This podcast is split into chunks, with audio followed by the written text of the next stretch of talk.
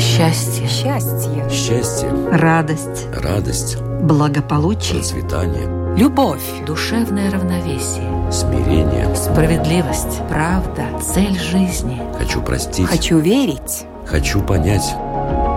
Беседы о главном. На Латвийском радио 4.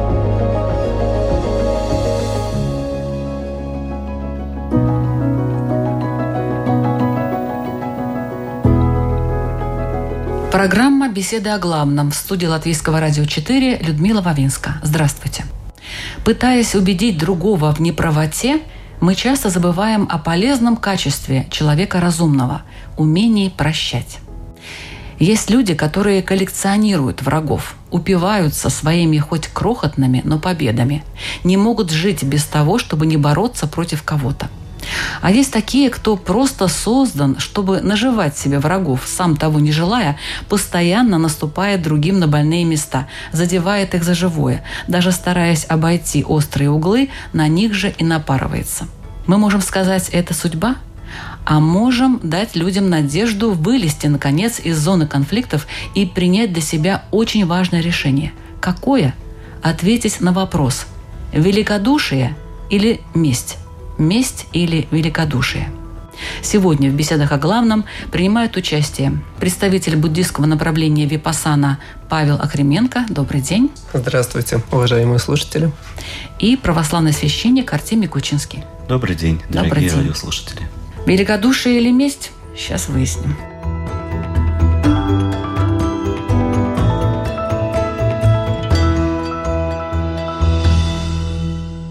Почему мы некоторых людей считаем врагами, как вы думаете, Павел? Я думаю, это очень индивидуально, и врагом не становится сразу. Это процесс, и для каждого он свой. Для кого-то это может быть, кто-то может очень сильно нарушить границу, и, например, предательство для кого-то может быть чем-то неприемлемым. И это вызывает сильные эмоции, сильные переживания, с которыми не просто справиться. И иногда легче человеку оказывается отгородиться от этого, другого сделать врагом, начать его не любить, ненавидеть, чем выйти в разговор, чем попробовать решить, чем сказать о своих чувствах, чем сказать о том, что для меня это было, этот опыт. И я думаю, очень много разных ситуаций. Для кого-то это долгий путь накапливания. Например, в семье, когда шаг за шагом происходят какие-то события, которые мне неприемлемы, мне не нравятся. И в итоге это накапливается и становится для меня неприемлемым. И я решаю, что этот человек теперь мне становится врагом, и я начинаю испытывать. Ведь любые отрицательные эмоции, они такие же, как любовь, только просто с минусом.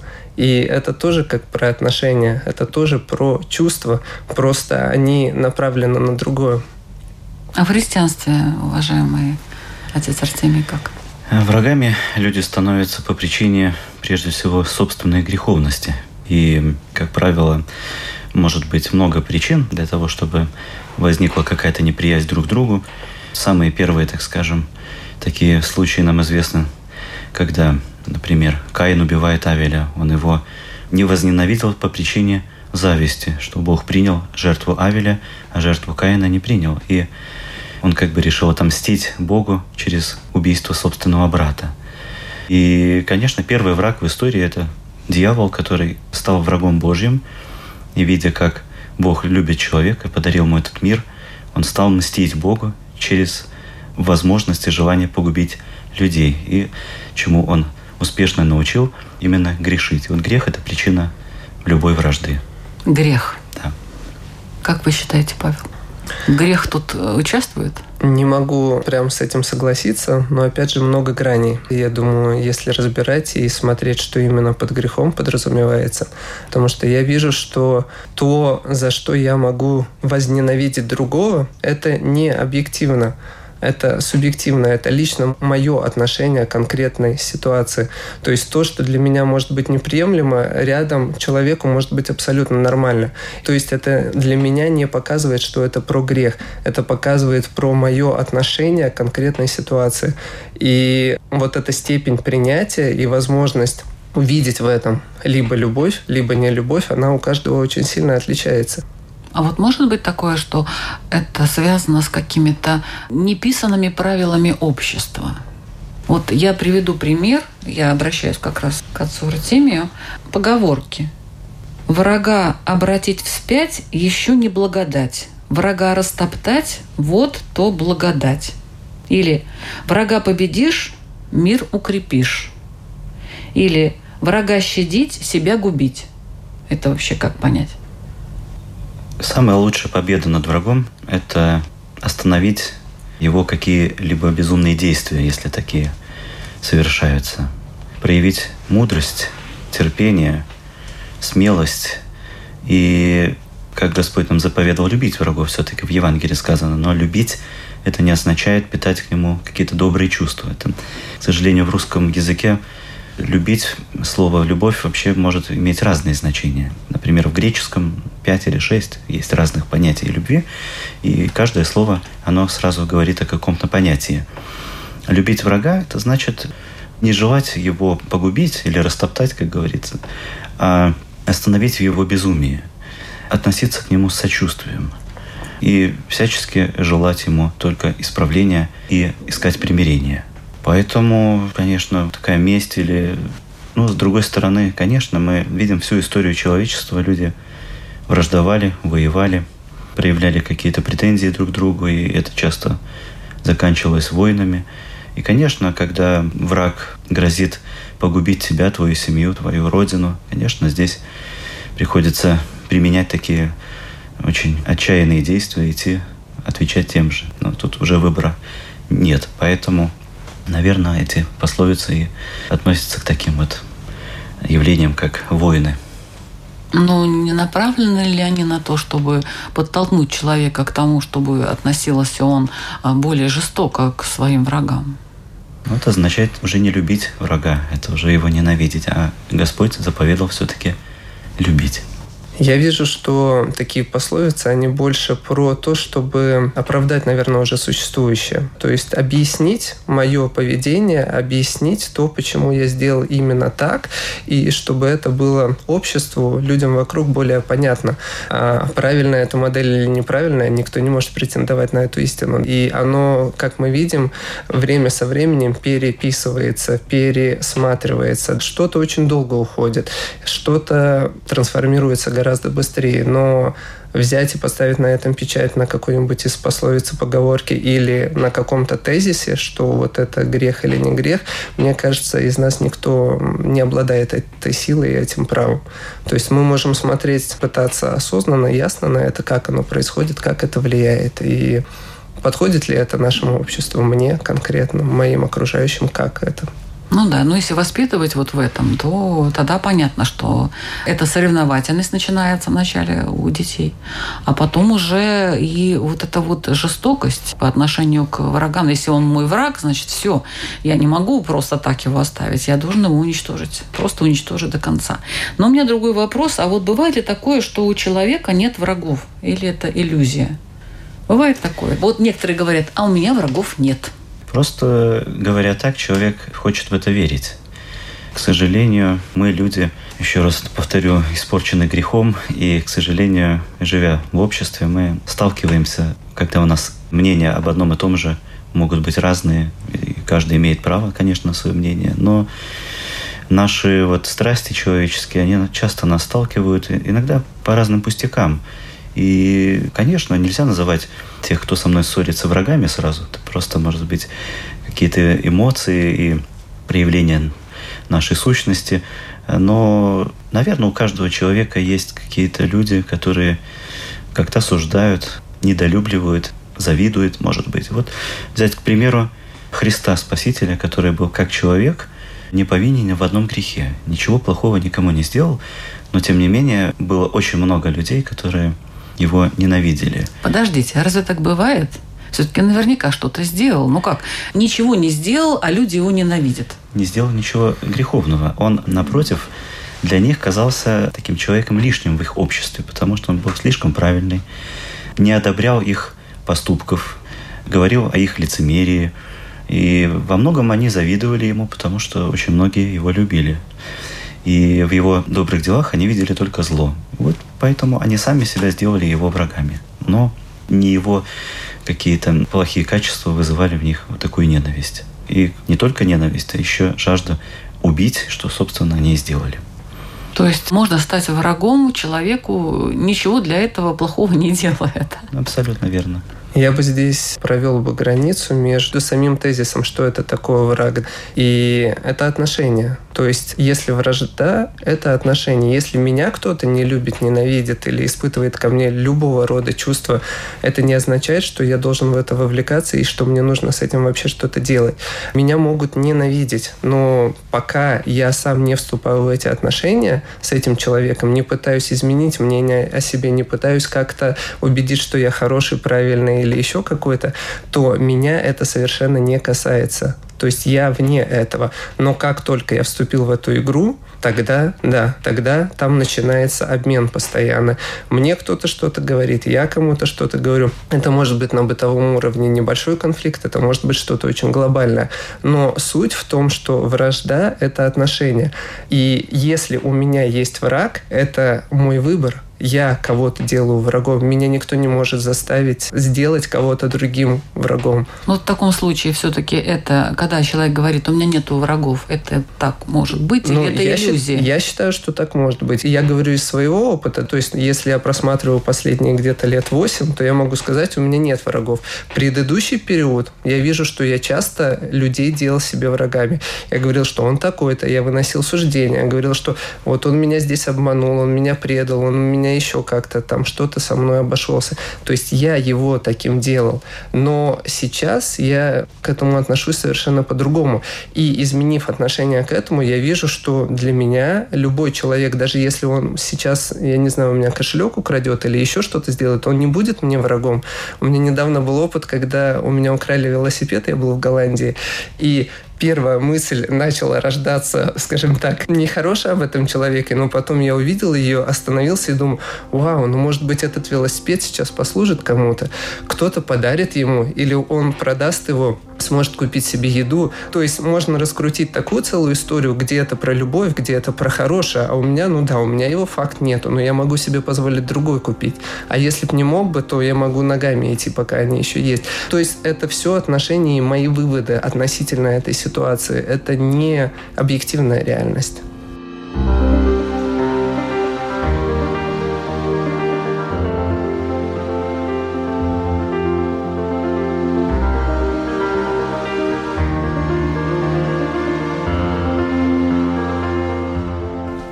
Можно ли не доводить отношения до вражды? Конечно, можно, но это нужно быть очень терпеливым, смиренным человеком, хотя бы просто научиться молчать. И здесь нужна большая мудрость, опять-таки любовь, потому что когда отношения доходят до вражды, это значит, что все эти греховные страсти, которые приходят к человеку в этот момент и провоцируют его на какой-то спор – на какую-то вражду, то остановиться бывает практически невозможно. И есть такие люди, которых можно довести до вражды ссоры, просто даже не поздороваться с ним. Он человек настолько ранимый, что он сразу чувствует какой-то подвох в том, что ты, может быть, его не заметил, или у тебя было плохое настроение, у тебя были какие-то другие мысли в голове, и ты как-то проигнорировал человека. И он может закипеть внутри от понимания, что вот его не уважили в этот момент, не проявили внимания, значит, что-то там есть какие-то претензии. Поэтому каждый тут выбирает сам. И христианин, конечно, призван быть миротворцем. Даже есть такая заповедь «Блаженные миротворцы, ибо они нарекутся сынами Божьими».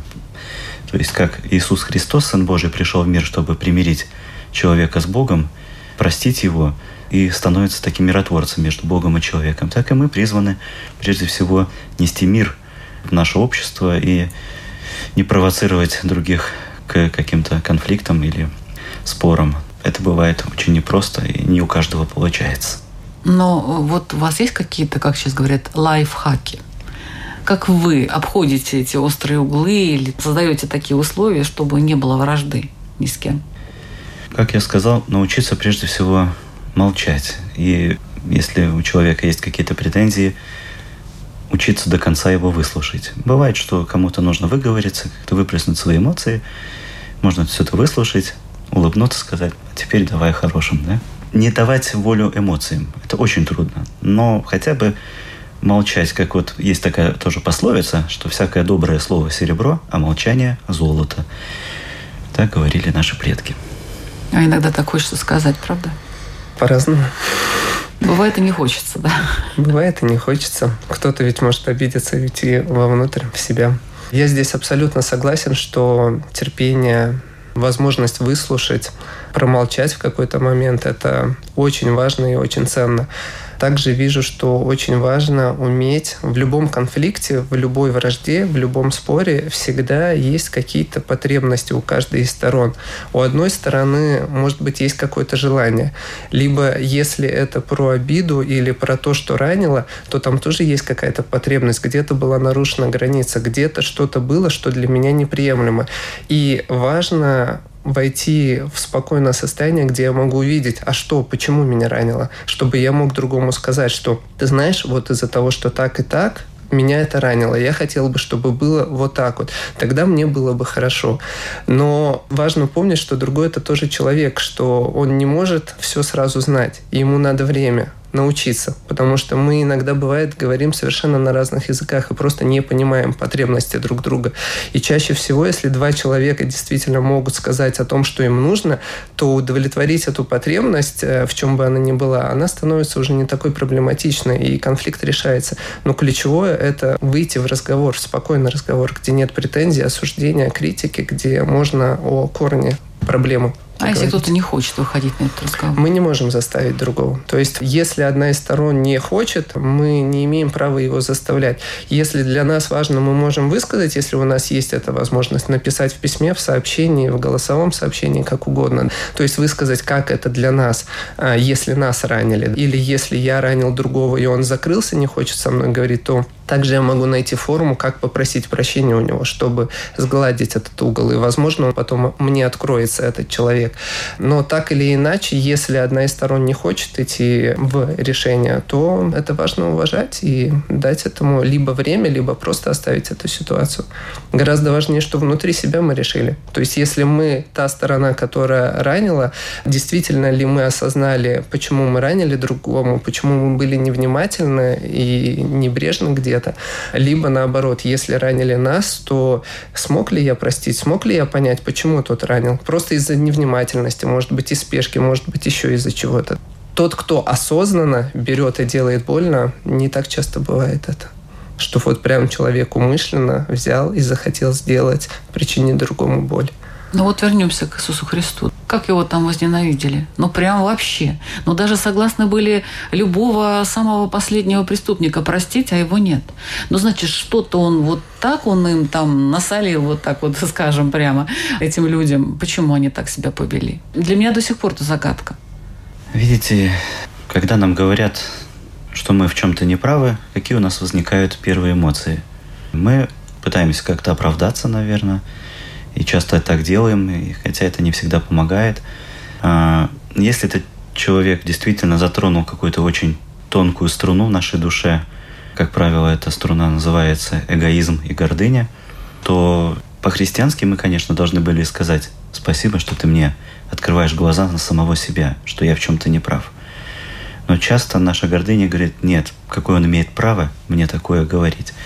И вот Христос, живя праведно на земле, вызывал именно такие эмоции, что какое он имеет право так жить, потому что в нашем понимании праведность – это нечто другое. И в этом Христос их обличал. Он не лично, никого не обличал лично, не говорил по именам, никого не называл. Он обличал в общих чертах поведения людей. И каждый видит в его словах то, что касается именно его. Я часто так замечаю, когда храме говорю проповеди, в общих чертах говорю о каких-то духовных вещах, и ко мне иногда люди подходят и говорят, а почему вы про меня такое сказали? Каждый человек вот принял какой-то на себя. Это вот меня так затронуло, я подумал, что это вот про меня именно вы сказали. Но это, конечно, мы так никогда не делаем, поэтому каждый принимает на свой счет то, что в чем ну, он Значит, задел очень задел, сильно. Конечно. Значит, очень сильно задел. А мог бы, между прочим, воспользоваться вот этой пословицей насчет молчания золота. Тогда какая была его миссия? Просто прожить? Да. Он должен был открыть глаза людям, как надо жить и как надо действовать в той иной ситуации. То есть у него такая была миссия. Да. И более того, не факт, что если бы он молчал, что он не вызвал бы тех же эмоций и ощущений у других людей. Потому Да. что чем человек более чист, чем он более праведен, тем он является более чистым зеркалом другим. Если он находится в обществе, скажем так, не особо здоровым, то они будут через него видеть всю эту нездоровость. То, на что они целенаправленно закрывали глаза и не хотели видеть. И поэтому, мне кажется, избежать этого было невозможно. Пути другого не было. М. Если человек во всем обвиняет себя, у него не будет врагов? Не могу связать одно с другим, потому что для меня первое, если обвиняет себя, то это про... Ну, я виноват, я виноват. По я моей понимаю, вине но вы имеете в виду, если он берет на себя, да, Ну, ответственность? Ну, фактически, да. Вот что-то произошло, он сразу, значит, вот это вот я, это моя вина. Я вижу, что эта позиция не самая здоровая, потому что эта позиция может очень сильно разрушить свою самооценку. И если она будет разрушена, то я не смогу объективно видеть границы ответственности, где чья ответственность. И как бы я могу быть пугалом или тем, кто на себя будет брать все, но это не поможет другим вырасти, потому что если другой не видит ответственность за свои действия, то у него уходит перспектива и возможность для того, чтобы научиться делать иначе, научиться не ранить, научиться не задевать кого-то. То есть в отношениях в семье особенно или ребенок-родитель очень важно, чтобы каждый соблюдал свою границу, свою границу ответственности, где каждый отвечает только за свои действия. И когда мама не извиняется за ребенка своего, что он на площадке что-то сделал, а когда она учит ребенка увидеть и извиниться, чтобы он осознавал свою ответственность. Потому что иначе, если он разрушит любой человек себя, свою самооценку, свою целостность, то он будет дальше притягивать только больные отношения, а это никому не даст возможность вырасти. Это просто будет деструктивно для всех сторон. Конечно, мы не можем быть ответственны за все, но в этом вопросе я хотел бы сказать, наверное, надо учиться не винить других. Прежде всего в тех проблемах, которые возникают в моей жизни. Мы очень часто склонны находить причину своих каких-то проблем в других людях или в плохой погоде или плохих соседях и так далее. Но в своих каких-то проблемах мы должны действительно брать вину на себя и стремиться к исправлению. Не для того, чтобы себя как-то унизить или сделать себе как-то больно, а для того, чтобы не повторять своих ошибок, нужно учиться признавать свою вину. Тогда, опять-таки, будут враги или нет, это уже не от нас зависит в первую очередь, как люди посмотрят на нас, как мы поступили в своей жизни по отношению к себе или к другим, это уже каждый сам оценивает. И хочу добавить, что если осознанно, то мне кажется, иногда это очень сильный инструмент, когда я могу взять не свою ответственность на себя, например, в отношениях, чтобы снизить градус конфликта или еще чего-то, когда я на момент говорю, хорошо, это я виноват в том, что это, это, это. Когда все утихает, чаще всего вторая сторона, видя, как оно все происходило, приходит и сама говорит, что ты знаешь, все-таки вообще-то, ну это я тут погорячилась. Ну то есть, когда это осознанно, когда это не из чувства «я обязан, должен» или еще как-то, тогда, мне кажется, это может быть сильным инструментом.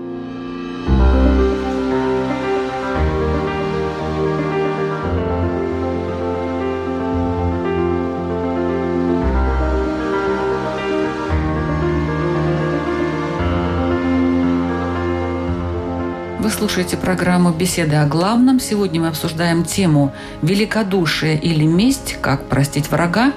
В разговоре участвуют православный священник Артемий Кучинский и представитель буддийского направления Випасана Павел Агременко.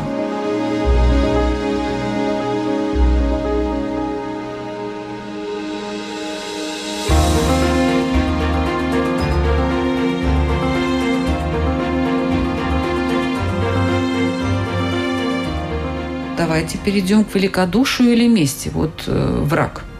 Что с ним делать? Прощать великодушно или все-таки мстить? Я за любовь. Вы чтобы прощать? Я, чтобы прощать, за любовь. Но любовь, она тоже многогранная. Я за то, чтобы пытаться увидеть и понять, почему человек пришел к тем или иным действиям. Если он пришел к ненависти ко мне, чтобы по-настоящему я его мог принять и полюбить, мне надо понять, что его туда привело. То есть каким образом он очутился в этой точке, где он меня начал ненавидеть. Если я способен это увидеть, то у меня не возникнет вопроса, что с ним делать, потому что я пойму, каково его состояние сейчас, и поделиться с ним чем-то хорошим для меня это будет совершенно легко и просто. То есть привлечь туда внимание, привлечь туда осознанность для того, чтобы просто увидеть, чем он мотивирован. Но не проще ли поделить людей на хороших и плохих и вот таким образом объяснить как-то свое поведение? Плохим надо мстить, ну, хороших, ладно, там можно и пожалеть.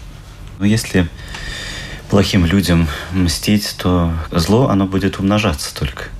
Если кто-то причиняет какую-то боль, страдания и творит зло, и если мы будем отвечать тем же, то мы умножим это зло. И мы сами станем тоже плохим человеком. А если нет другого варианта, например, у, у человека? Напали на него. Можно как-то проявить, так скажем, мудрость. Мудрость и как-то обратиться к этим людям, которые нападают, почему они так делают. Может быть, можно без конфликта что-то решить. А у них гордыня, они говорят, что вот это потому что наше. Ну, если кто-то обижает нас, то проще все-таки смириться и простить. И в христианстве вот это часто замечалось у многих святых. Например, в Патерике есть такой рассказ, как к одному монаху-отшельнику пришли воры. У него ничего не было, но то имущество, которое было, они унесли. Он, узнав это, догнал их и говорит, вы еще книгу забыли одну забрать, да, пожалуйста, если вам так все это надо, берите. И вот они раскаялись, увидели, Таких какого людей светлого очень человека. мало. Да. Таких людей очень мало, и к счастью, к сожалению, сложно сказать, но их мало. А обычно мы расстраиваемся, если у нас что-то пропадает, или кто-то нас обижает, как-то нас ранит, как вот говорит Павел. Есть ли какой-то способ сделать из врага друга?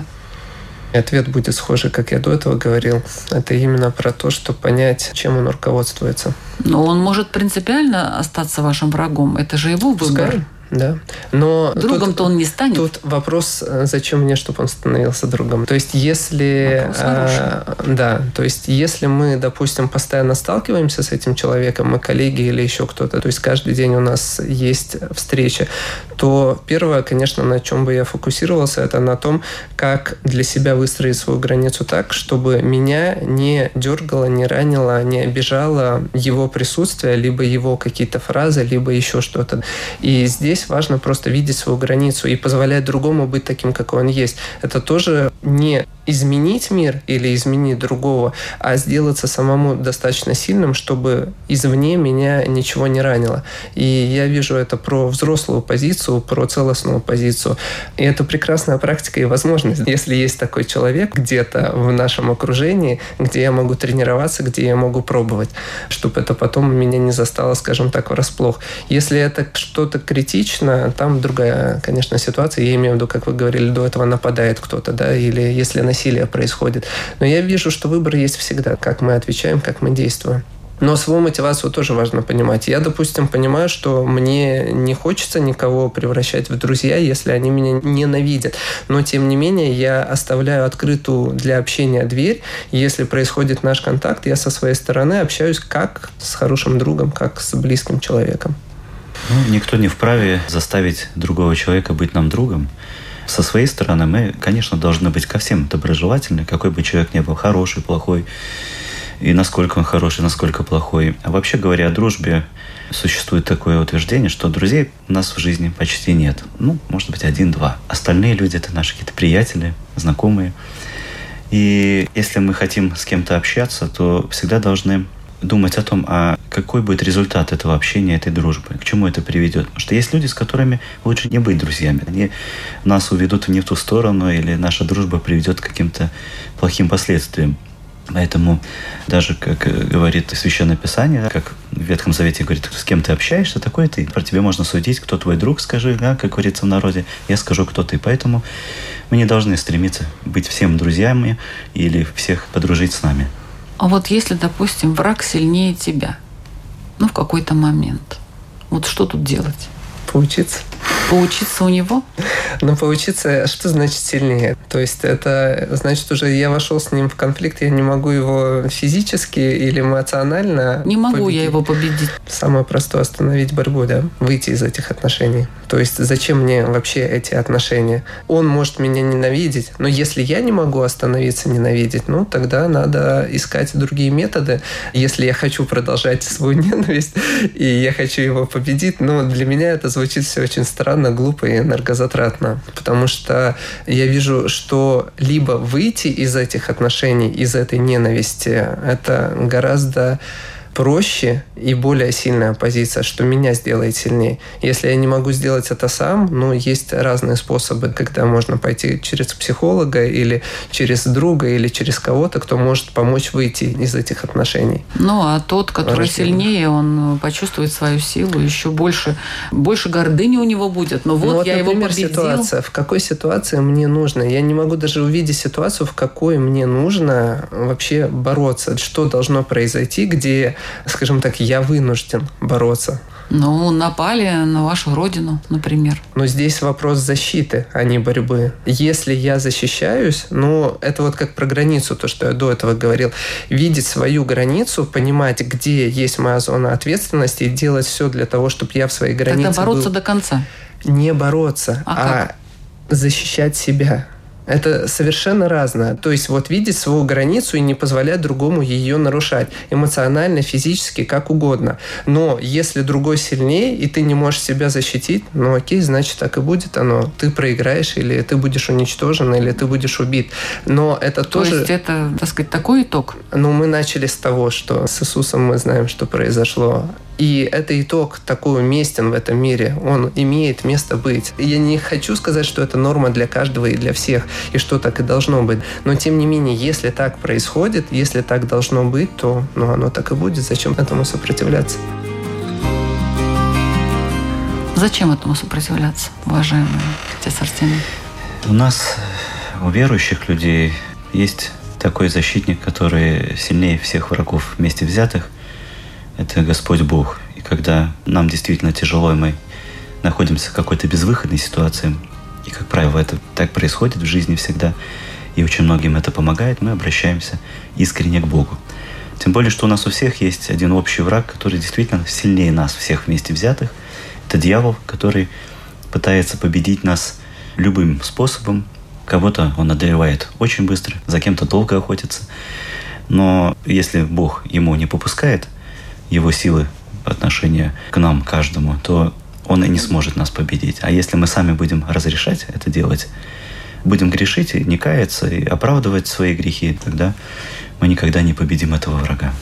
Как поступать с непримиримыми врагами? Успокоиться и не судить их за это. Это выбор человека. Да, бывает так, что мы хотим попросить прощения. Такое часто бывает, а вторая сторона не принимает и говорит, никогда не прощу. Такие страшные слова. Мы в своем сердце должны этого человека простить желать ему только блага, сочувствовать ему в его вот этом безумии и надеяться, что все-таки когда-то он, как говорится, время лечит. Бывает, что через время люди забывают какие-то претензии друг к другу, и все проходит. В руки Божьи отдать этого человека и не гневаться на него. Я вижу, что нам надо заботиться о себе, чтобы мы не становились тем, кто не может кого-то не простить или кто выбирает вот такую очень упертую, жесткую и Да, очень ограничивающую мстить, позицию. Мстить и мстить. Да, то есть из серии ты и вот какой-то навсегда, на всю жизнь, или я не хочу тебя видеть, или часто семьи завершаются, когда это отношения кончаются, если это развод. Часто бывает, что обрезается, и я не хочу больше тебя видеть. И я вижу, что это, конечно, про слабость, не про силу. Гораздо сильнее вижу, что выйти из этого, то есть пройти через это, проговорить не означает, что оставаться друзьями, но тем не менее завершить это. Потому что иначе, если идти с этой мыслью всю жизнь, то на это много тратится энергии и внимания, и ты постоянно поддерживаешь это состояние гнева для того, чтобы удерживать вот эту свою ненависть, Да, сам, сам, себя, простить. сам себя разрушаешь. так Сам себя разрушаешь, превышаешь, и это очень сильно лимитирует, это не дает возможность выйти за пределы, не дает возможность развиваться и идти дальше. То есть ты зафиксировался на одном месте, и ты идешь в этой позиции. Если это у другого, мы тоже не должны особо об этом задумываться и сильно переживать за него. Если мы можем поддержать, класс, здорово, отлично. Но если мы не можем, то оставить его в покое и надеяться, что он выйдет из этого. А есть ли какая-то граница, за которой э, враг вообще не может быть прощен? С нашей стороны мы не должны так э, размышлять, что вот есть люди, которых я не могу не простить. Только сам человек может не желать этого прощения. Вот не хочет он, чтобы его прощали. Вот это и есть граница. То есть у нас самих наш выбор прощать или не прощать. Так же, как перед Богом, когда мы каемся, Он нам прощает, когда мы просим прощения. Когда мы этого не просим, Он не может это прощение дать, потому что мы не чувствуем себя виновными в своих грехах. И поэтому очень важно осознавать свои ошибки и просить прощения. А вот чтобы кого-то не простить, это очень-очень неправильный путь. И он, как вы сказали, ведет к разрушению личности, когда мы живем постоянной ненависти к кому-то и непрощении допустим, в своей жизни сейчас я могу сказать, что нет того, что я не могу простить. Но опять же, это же зависит от опыта. Я сейчас наблюдаю за тем, как развивается жизнь. Я понимаю, что сейчас мне дают такие испытания, которыми лет пять назад я сказал, о нет, извините, как бы все, тут я сворачиваю удочки. Для меня это перебор, я не справлюсь. А сейчас для меня это кажется, ну, ну ладно, хорошо, это интенсивность эмоций или переживаний, для меня она приемлема. Я вижу это как школа школа, где у нас шаг за шагом наша способность оставаться в каких-то сильных переживаниях или то, что нам казалось когда-то неприемлемым, она меняется. И поэтому я, конечно, очень сильно вижу ценность в том, чтобы не держаться за какие-то убеждения. И очень часто бывает на уровне верований или каких-то групп, наций, когда есть вражда, которая идет именно уже закрепленная, грубо говоря, законом или книгой. Вот если так, то это значит все.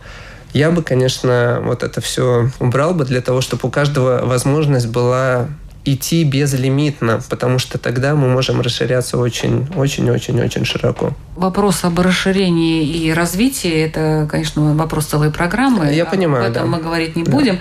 Но вот э, в чем смысл? Некоторые стремятся вот, победить во что бы то ни стало врага. Ну, как бы такая правая цель – давайте победим врагов. В чем смысл победы над врагом? Дальше-то что? Ты победил, как в Китае говорят. Дело не в победе на самом деле. Да, здесь у каждого, наверное, своя мотивация, и это как в спорте, это как в соревнованиях. Часто идут за вот этими ощущениями силы, превосходства, взрослости, что я могу. Достижения Достижения, да. и вот это чувство я большого, я целостного, mm-hmm. или когда ребенок берет сигарету, и он чувствует себя взрослым. То есть это вот это ощущение себя большим. Это один из путей, но он очень такой короткий, как вспышка. Это так же, как у мужчин происходит женщинами иногда, когда вот это достичь, добиться и ради вспышки. Я в этом смысла и цели не вижу, потому что за этим нет никакого серьезного фундамента, и это не ведет ни к чему благому. То есть не нужно стремиться к победе как таковой. То есть победа – это не самое главное. Однозначно, это не цель. Это не должно быть целью, как вы считаете? Ну, в духовной жизни мы ведем борьбу исключительно только с собой.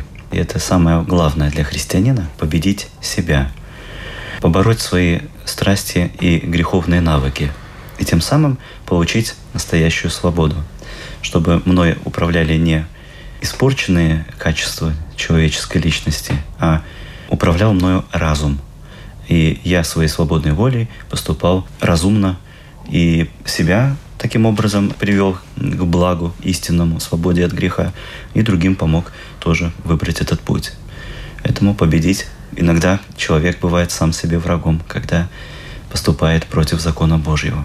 Да, но вот если, скажем, просто взять жизнь нашу, победа над кем-то, человек стремится к этому, это та цель, к которой он должен стремиться. Вот что после этого делать? Я смотрела одно видео, и одна молодая женщина сказала, что она специально не поехала на какие-то соревнования, очень такие престижные и важные, именно потому, что для нее важно вот больше идти по этому пути, чем победить. Потому что если она бы там уже победила, то а дальше-то что? И она просто туда не поехала. То есть она ушла от этой битвы, не стала радоваться этой вот мимолетной победе. Да, в спорте. В спорте, да. А, а вот среди общества, в обществе-то как? Стремится вот война. К превосходству какому-то, да, или... Да. Один победил другого. А что дальше? Ну, если это принесет какое-то благо, то хорошо. А если это только человека возвысит в его эгоизме и гордыне, и принесет боль и страдания другим, то в этом ничего хорошего нет. Я вижу, что, конечно, это процесс практически бесконечный, и он имеет затухание, но потом опять вспышку, так же, как и в спорте, так же, как в бизнесе, война, все что угодно. Это будет процесс, который будет периодически повторяться, потому что все время будет хотеться еще больше, шире, сильнее. Ну, тупиковый немножко путь, потому что этот путь а, односторонний, это не про целостное развитие, и он очень эгоистичный, и он не включает другого. То есть есть я главный. Конечно, лучше всего смотреть туда, где я могу быть наравне с другими. Это неважно в рамках семьи, в рамках бизнеса, в рамках чего угодно. Когда мы идем наравне, наравне мы можем говорить на равных, мы можем дополнять друг друга, мы можем усиливать друг друга. Не надо бороться и тратить огромное количество сил, энергии, жизни на то, чтобы быть самому одному сильнее. Гораздо лучше, когда группа сильнее становится, страна сильнее становится. И это показывает хороший пример развитые страны страны, которые давно не воюют и которые выбрали именно путь без армии, которые идут и развиваются как общество целостно. Мне кажется, это очень красиво и очень ценно.